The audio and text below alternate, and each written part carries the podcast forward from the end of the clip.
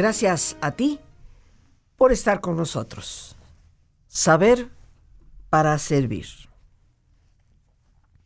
Seguramente si te lo defino podrás reconocerlo. Actitud de la persona que no respeta las opiniones, ideas o actitudes de los demás si no coinciden con las propias. Es la incapacidad para resistir y aceptar el aporte de determinadas sustancias, inclusive en los alimentos. Esta es la definición de intolerancia, queridos amigos. Pero cuando nos transportamos al área social, esto se convierte en algo que puede ser sumamente peligroso. Cuando una persona no respeta la opinión, la idea o la actitud de otros, si no coinciden con las suyas, con muchísima facilidad las chispas suceden.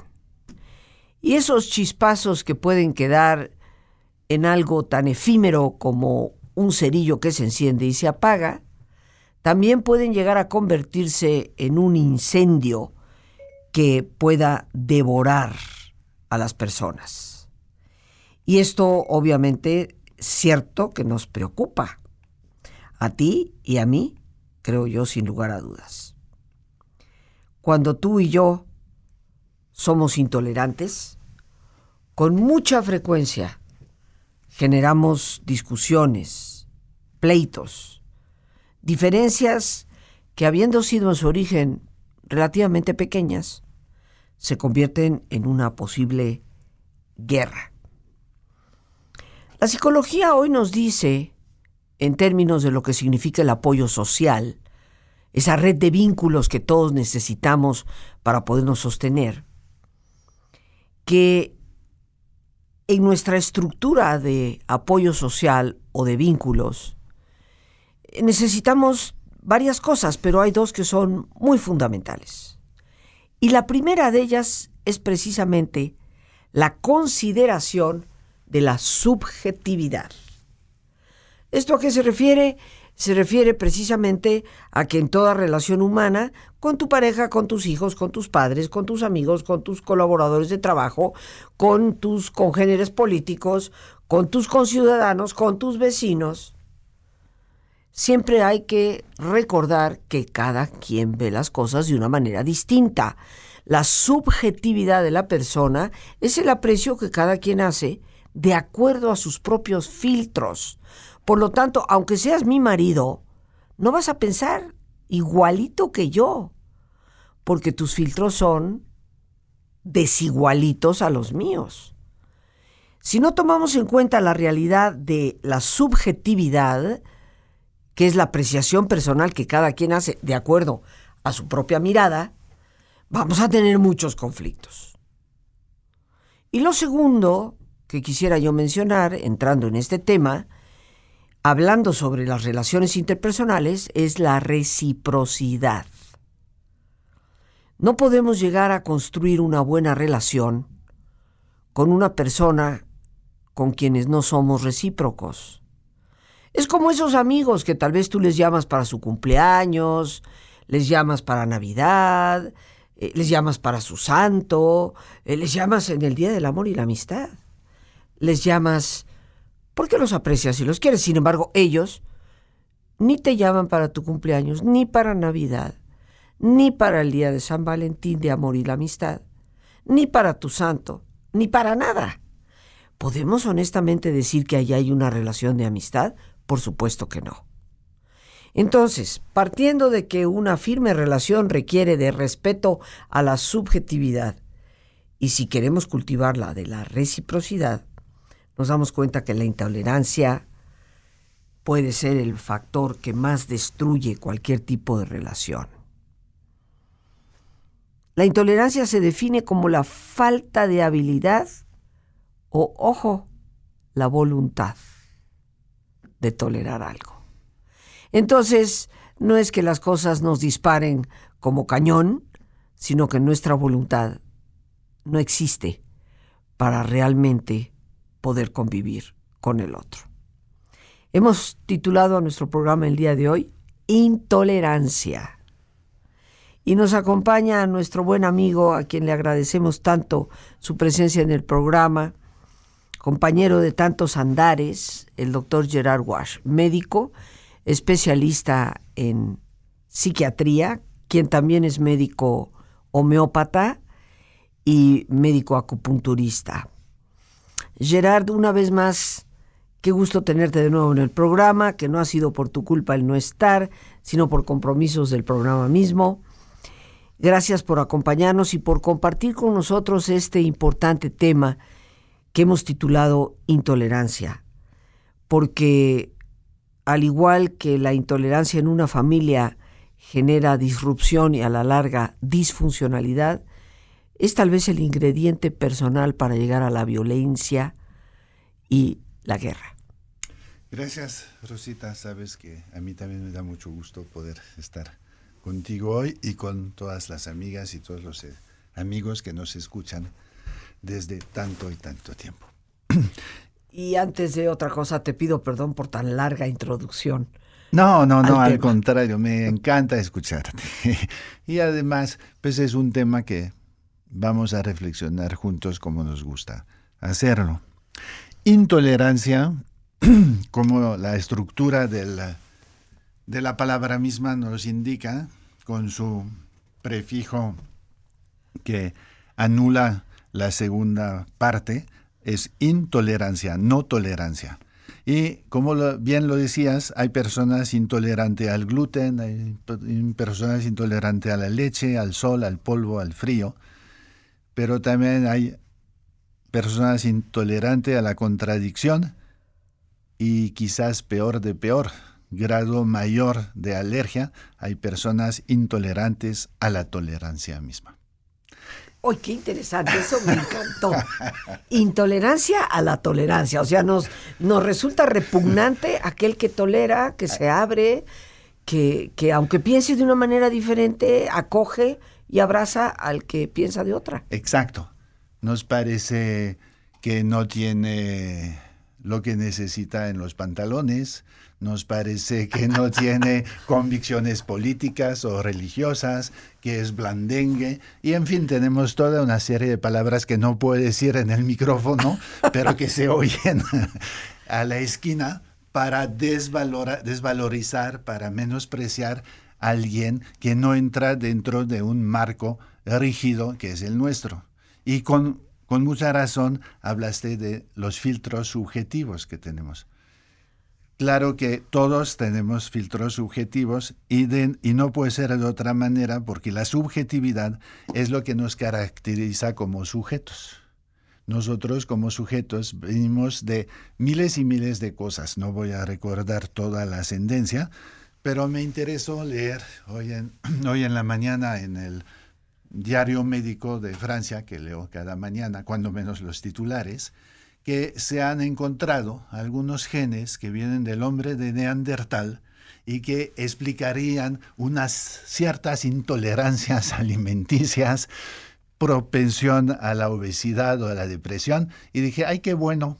Al fin sabemos que es el tatarabuelo y que no es papá y mamá que tanto hemos acusado dentro de nuestro psicoanálisis. Entonces, la intolerancia puede venir de lejos, de tan lejos como los factores que nos han modelado como sujeto.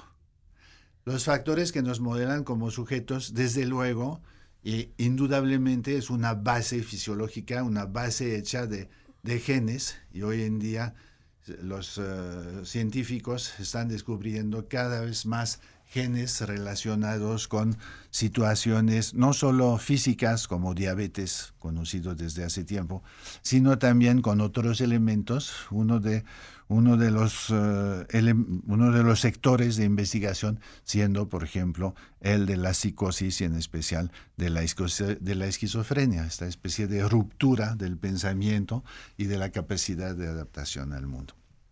Entonces tenemos elementos genéticos y sobre todo o sobre esos elementos genéticos tenemos todo lo que nos ha llegado a través de la familia. Entonces, eh, quisiera retomar lo, que estaba diciendo, que lo subjetivo es asunto de sujeto y el sujeto somos nosotros.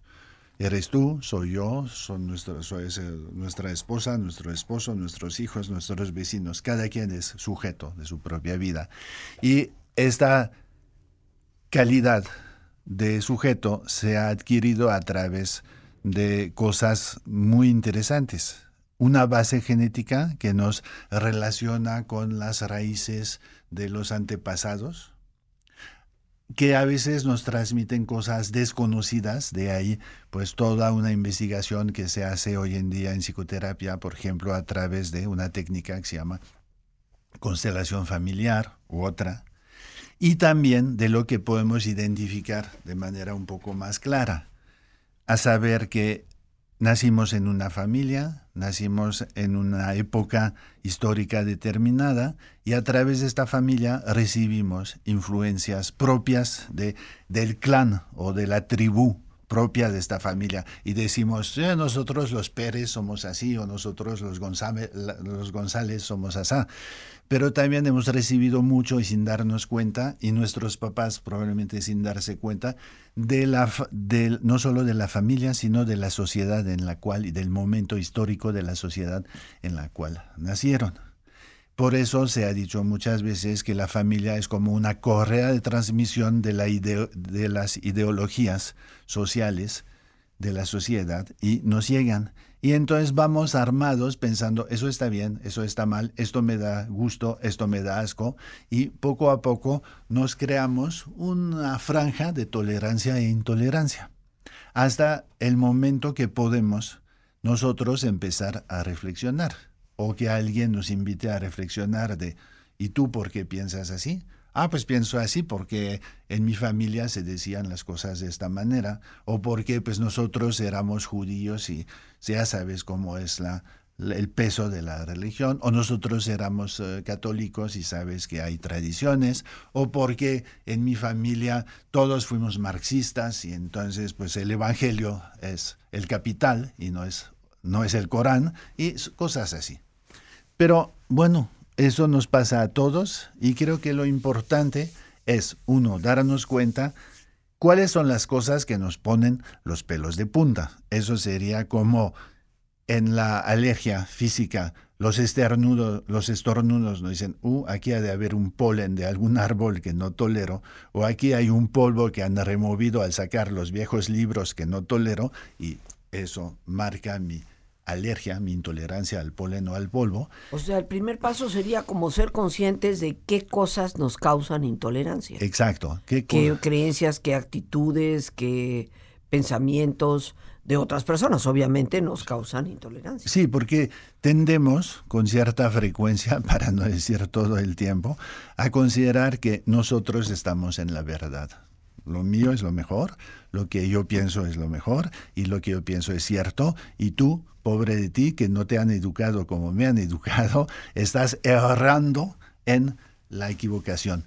Obviamente eso no es una actitud que favorezca mucho la tolerancia. La tolerancia sería, para mí, en cierta forma, tomar la, la actitud curiosa del etnólogo, estoy pensando en Margaret Mead, una famosa etnóloga que a los 24 años se fue a las islas de Samoa a estudiar las relaciones familiares en, un, eh, en unas tribus que no tenían nada que ver con el ambiente inglés en el cual había crecido. Pues yo diría hacer algo un poco así. Hay cosas que me extrañan.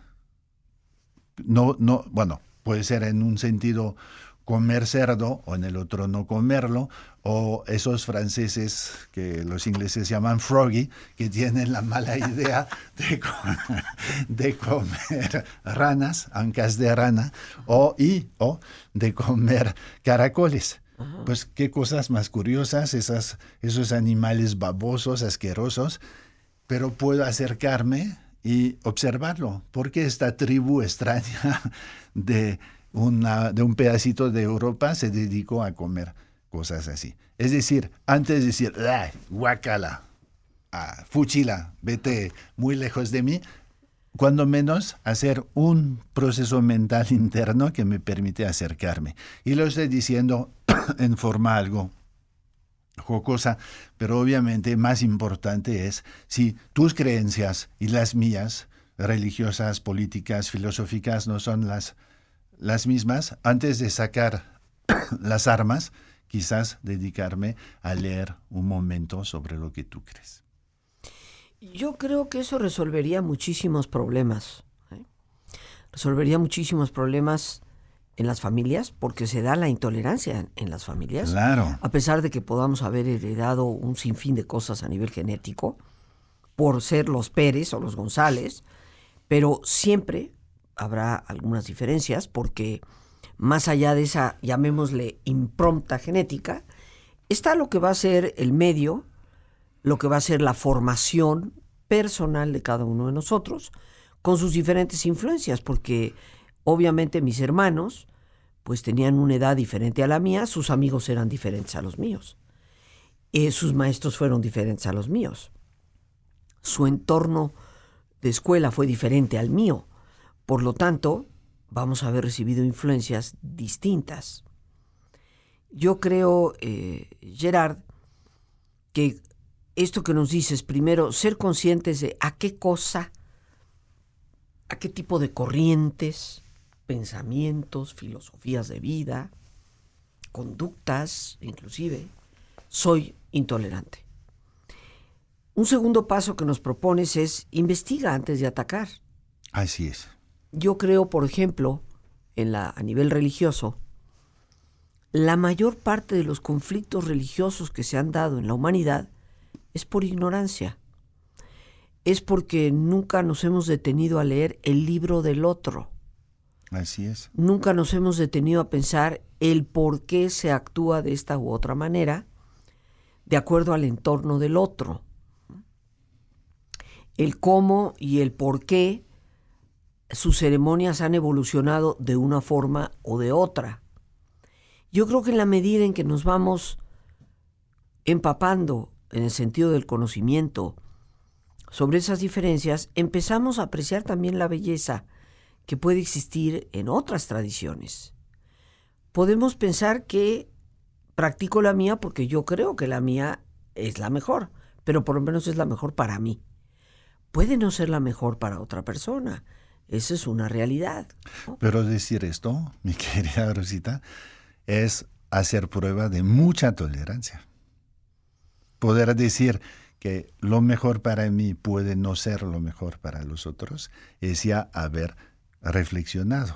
Y justamente, como tú decías, dentro de la gran ignorancia de las religiones que han eh, proporcionado tantas, eh, tanta sangre, eh, parece que este, esta reflexión no se permitió o no se pudo llevar a cabo.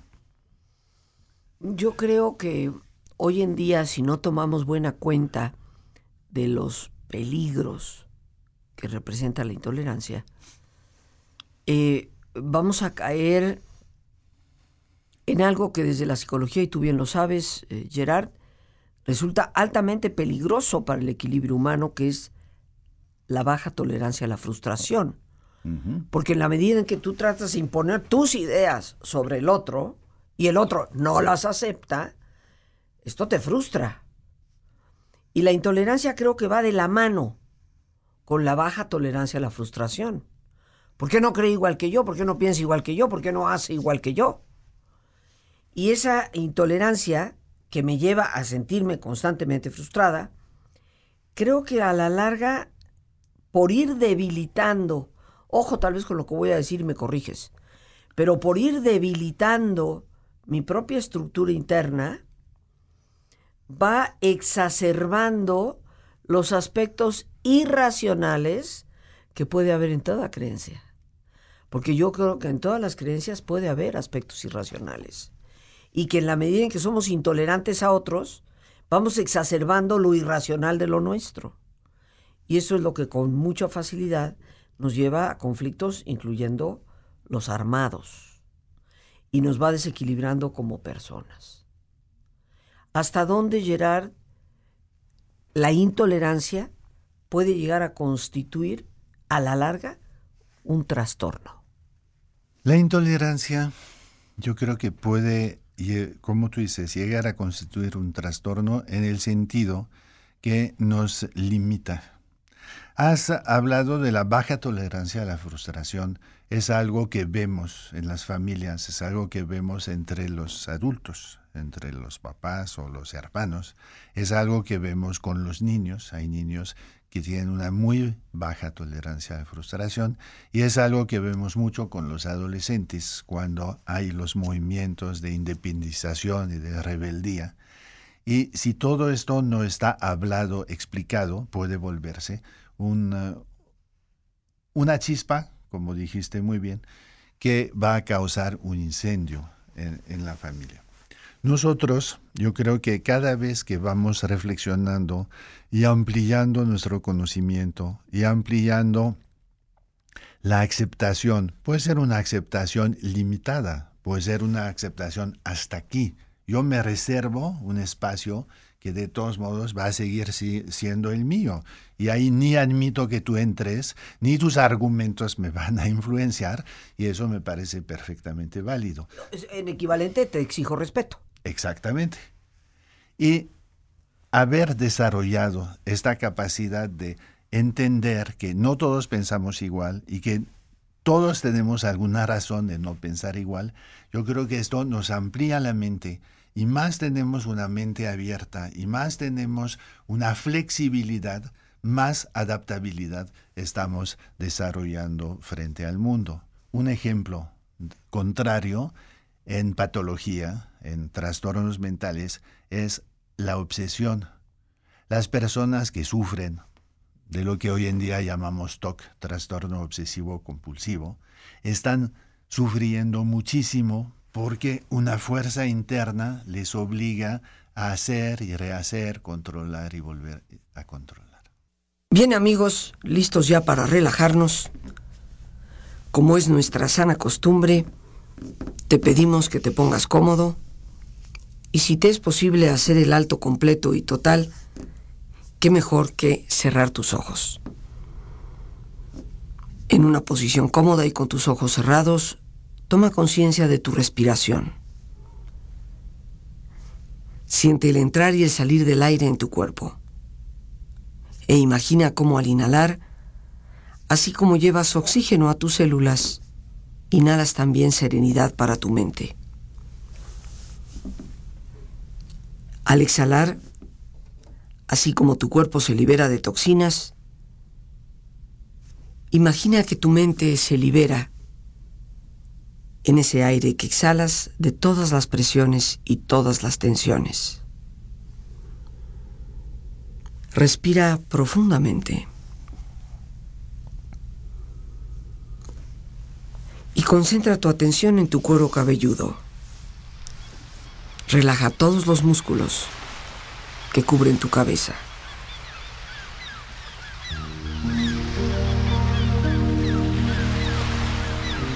Relaja tu frente, tus párpados, tus mejillas, toda la piel que cubre tu cara.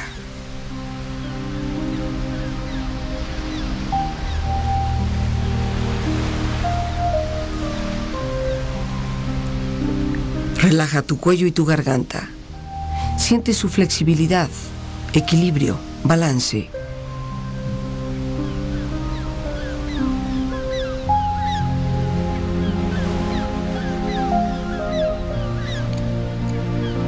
Relaja tus hombros, brazos y manos, así como tu espalda. Siente una agradable sensación que relaja todos los músculos en estas partes de tu cuerpo.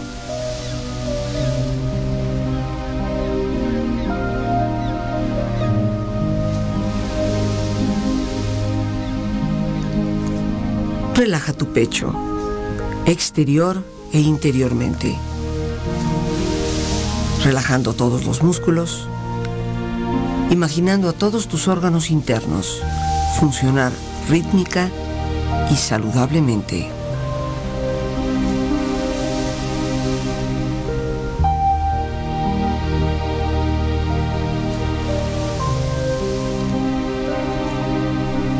Relaja tu abdomen, exterior e interiormente. Aflojando todos los músculos, imaginando todos tus órganos internos funcionar rítmica y saludablemente.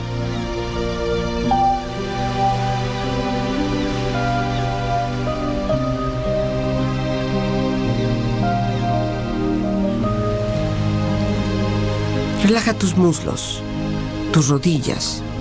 Siente la piel, la vibración de la piel en estas partes de tu cuerpo.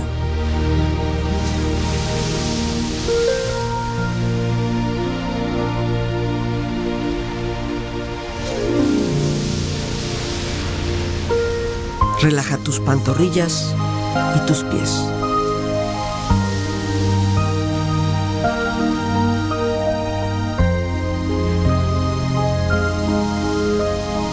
Con tu cuerpo profundamente relajado, proyecta en tu mente la imagen de un lugar ideal para descansar. Imagina los colores, los sonidos, los aromas es un lugar de belleza y de paz. Siente estar ahí y disfrútalo.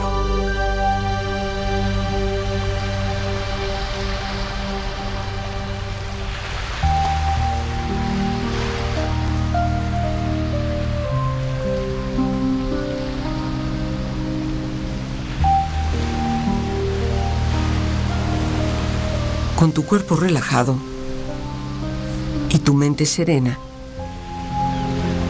reflexiona.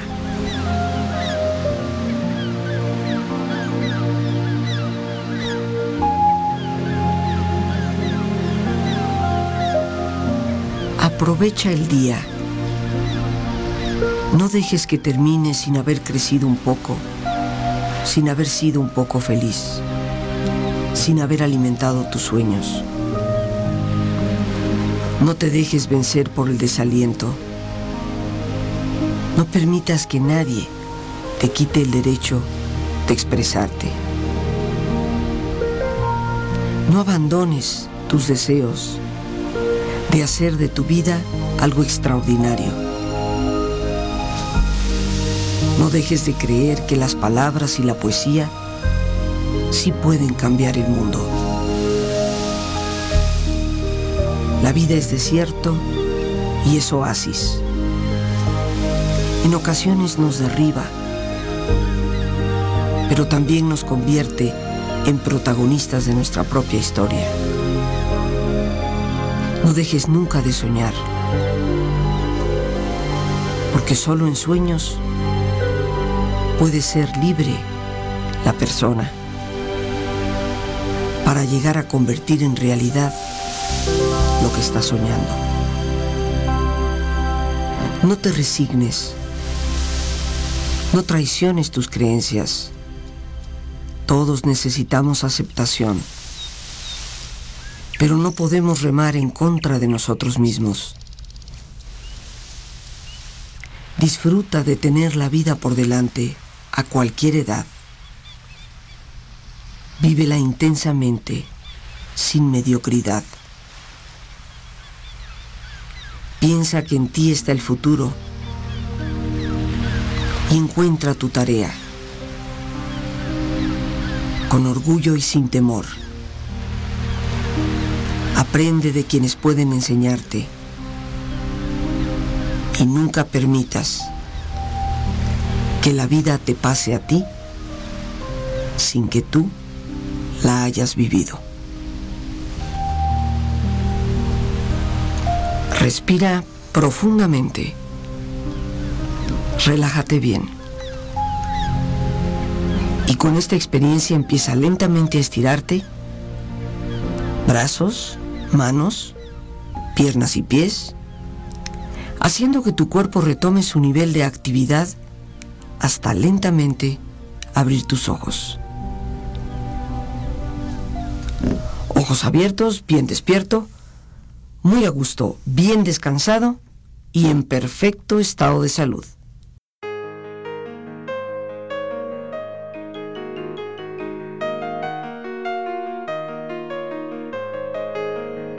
Queridos amigos, amigas, se dice que los tiempos de crisis son tiempos de oportunidad, pero esas solo pueden aprovecharse cuando desde nosotros mismos potenciamos nuestras capacidades para ser resilientes, poder resolver los problemas, sobreponernos a ellos y crecer. Te invito a mi próximo taller Resiliencia ante las crisis, los días 7, 9 y 10 de junio, de 7 de la tarde a 9 de la noche. Para informes puedes comunicarte por teléfono, vía WhatsApp o Telegram al 55 37 32 91 04. La capacidad de poder aprovechar al máximo aún los momentos más oscuros está precisamente en esa resiliencia que todos podemos desarrollar. Ojalá me brindes la oportunidad de servirte. Son muchos años, décadas ya, de tratar el tema y conocerlo en profundidad. El teléfono 55 37 32 91 04. Te estaré esperando.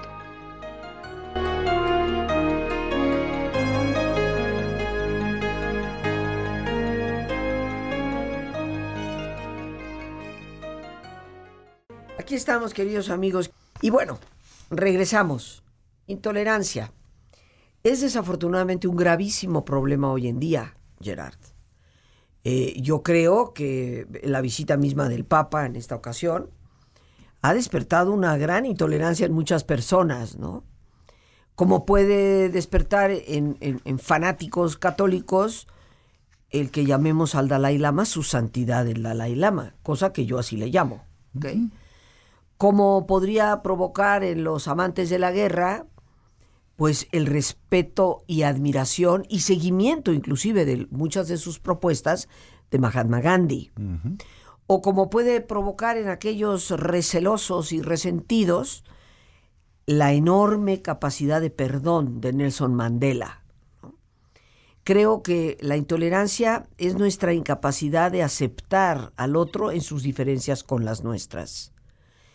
Pero de todos podemos ciertamente eh, aprender y cuando no lo hacemos, esto es sumamente triste. Ya decíamos que la intolerancia también se ha definido desde el punto de vista social como la falta de habilidad o la voluntad de, tolerar, falta de voluntad, ¿no? Y se añade que en un sentido social o político es la ausencia de tolerancia de los puntos de vista de otras personas. Para un principio social es demasiado abierto para interpretación subjetiva, debido al hecho de que hay una lista de definiciones sin fin para una misma idea. ¿A qué me refiero con esto, Gerard? Que a la larga ser intolerante lo que representa es ser ignorante. Porque de acuerdo a las definiciones que nos da el, diccionario, hay una lista de definiciones distintas para una sola idea. Y cuando yo me aferro a que tu idea está mal, es porque tan solo he leído una definición, sin abrirme a, las, a ese, abanico de posibilidades. Hoy en el mundo, Gerard, padecemos la intolerancia islámica. Así es. La intolerancia de los hermanos del Islam los ha llevado a cosas como la yihad, como el grupo ISIS, como el grupo islámico, conocido con ese nombre hoy, que aniquila vidas sin ton ni son. Y la gente se pregunta cómo se llegó hasta ahí. Yo creo que se llega hasta ahí por la intolerancia. Sí. Esta intolerancia la vemos, creo, especialmente ilustrada en tres terrenos. El religioso, del cual hemos hablado, el político, del cual hemos menos hablado, pero sabemos que hay grupos políticos que se enfrentan, pues para mí un ejemplo triste y algo doloroso, porque tuvo que ver algo con mi familia, pues fue la Guerra Civil Española. Por ejemplo, eh, que llevó a el eh, que se quedó con el poder eh, a cosas tan extremas que no se podía hablar de la caperucita roja, porque ya se había desarrollado una alergia al rojo, y el famoso cuento se volvió a llamar en España la caperucita rosa. Para que veas el grado de intolerancia de este señor cuyo nombre no quiero recordar aquí. También está eh, la intolerancia en el terreno sexual. Me acuerdo hace unos cuatro años, creo que estaba en París, cuando hubo una manifestación en contra del matrimonio para todos. Hubieras visto el ambiente, era dantesco. Había una rabia en unas miradas, una rabia en unos gritos, que uno se queda un poco, bueno, uno, yo me quedé algo sorprendido. Todo esto concentrado a dos pasos del Arco del Triunfo sobre una gran avenida. Y ves que hay cosas que realmente si las tocas y las mueves son totalmente irracionales. Y eso es el punto y el esfuerzo que nos conviene hacer para nuestra salud mental, para la salud de la familia y para la salud de la sociedad es reducir esta parte irracional. Hace un rato yo tomaba el ejemplo de los trastornos compulsivos, obsesivos. Pues es un gran sufrimiento porque la persona puede pasar las horas lavándose las manos más de 50 veces al día, Puede pasar las horas doblando y ordenando sus calcetines por color o por tamaño, por lo que tú quieras o por textura. Termina sin poder ir a dormir. Entonces eso nos muestra que hay una gran parte de irracionalidad en conflicto con la parte racional. Creo que juntarse con personas intolerantes se reproduce y terminan destruyendo a la persona.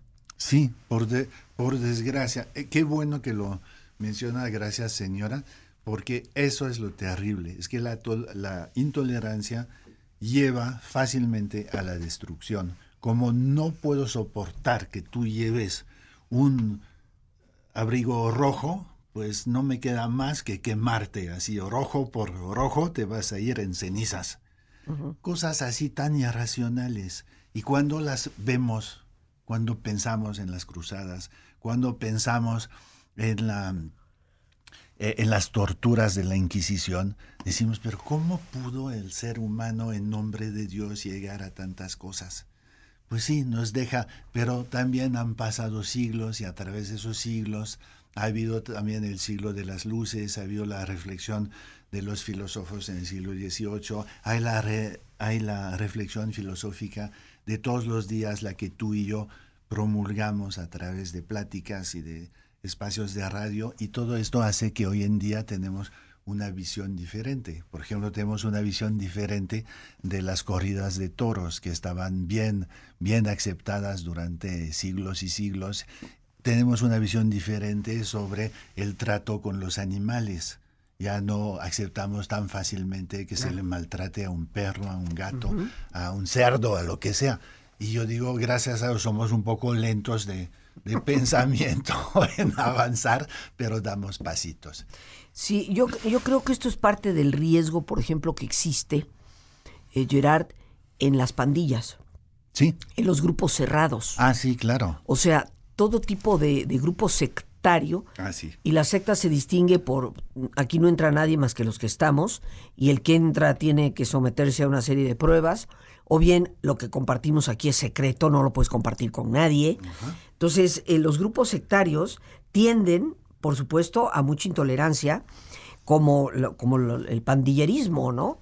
Si no eres de la pandilla, te destrozamos. Exacto, es que no te dan alternativa. O estás con nosotros, o es en contra de nosotros. Y fíjate, eh, eh, yo, pues como católica practicante, recuerdo las palabras de Jesús cuando llegaban los discípulos y le dijeron,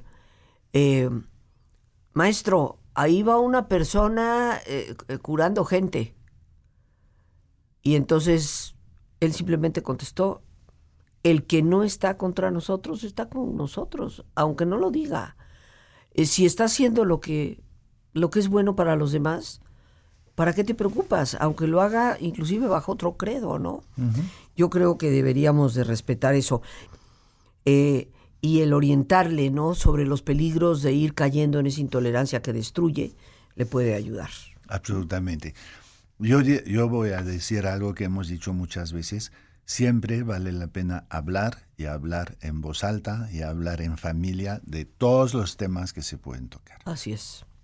Mira, Alejandro Torres dice, yo tengo el trastorno compulsivo.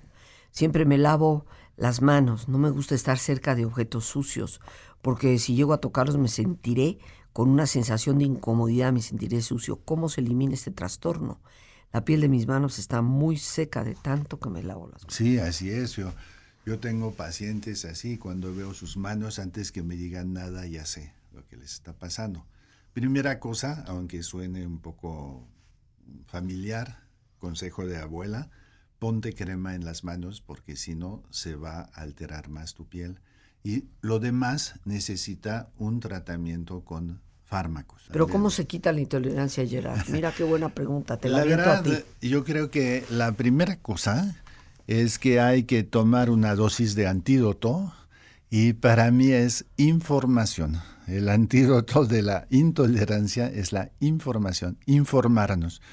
Oye, ¿y qué es este libro? El Bhagavad Gita que estás leyendo. ¿Y eso qué es? Nunca me han hablado de esto. ¿Me podrías decir un poco? Y entonces ya igual me despiertas el interés y voy a leer claro. esto. O si se me hace mucho, pues leeré Ahora fácilmente abro la computadora, claro. encuentro un artículo resumido, pero ya sé un poco más de lo que sabía antes de verte leer este libro. Y la otra cosa, yo creo que lo mismo que para conservar las articulaciones uh, flexibles y poder uh, andar bien en la vida, hay que hacer gimnasia mental para no estar así cerrados y petrificados sobre un pensamiento o una actitud o una imagen. Y para mí hacer gimnasia mental es justamente escuchar, ver, curiosear y sin, sin forzosamente aceptar, eso lo dije hace un rato, pero cuando menos dejar que alguien me conte lo que pasa en las Islas Samoa o en el barrio de Tepito o en el eh, Estado Islámico en este momento, todas cosas que me pueden dar una forma de pensar la vida más rica. Ahora que hablas de los libros, Gerard vino así de repente a mi mente. Uh -huh. Pero bueno, el tiempo aquí se nos ha terminado. Gerard, yo te quiero dar las gracias por tu participación, como siempre, con temas que ayudan a tantísimas personas, que nos orientan. Y bueno, pronto esperamos que estés de nuevo aquí con nosotros. Gracias a ti, gracias a todos los amigos que nos escuchan. Y bueno, pues nos despedimos dando gracias a Dios por este espacio que nos permite compartir, a nuestro gran invitado, el doctor Gerard Wash, a nuestra productora Lorena Sánchez y a ti, el más importante de todos, una vez más, gracias. Muchísimas gracias por tu paciencia al escucharme y por ayudarme siempre a crecer contigo. Que Dios te bendiga.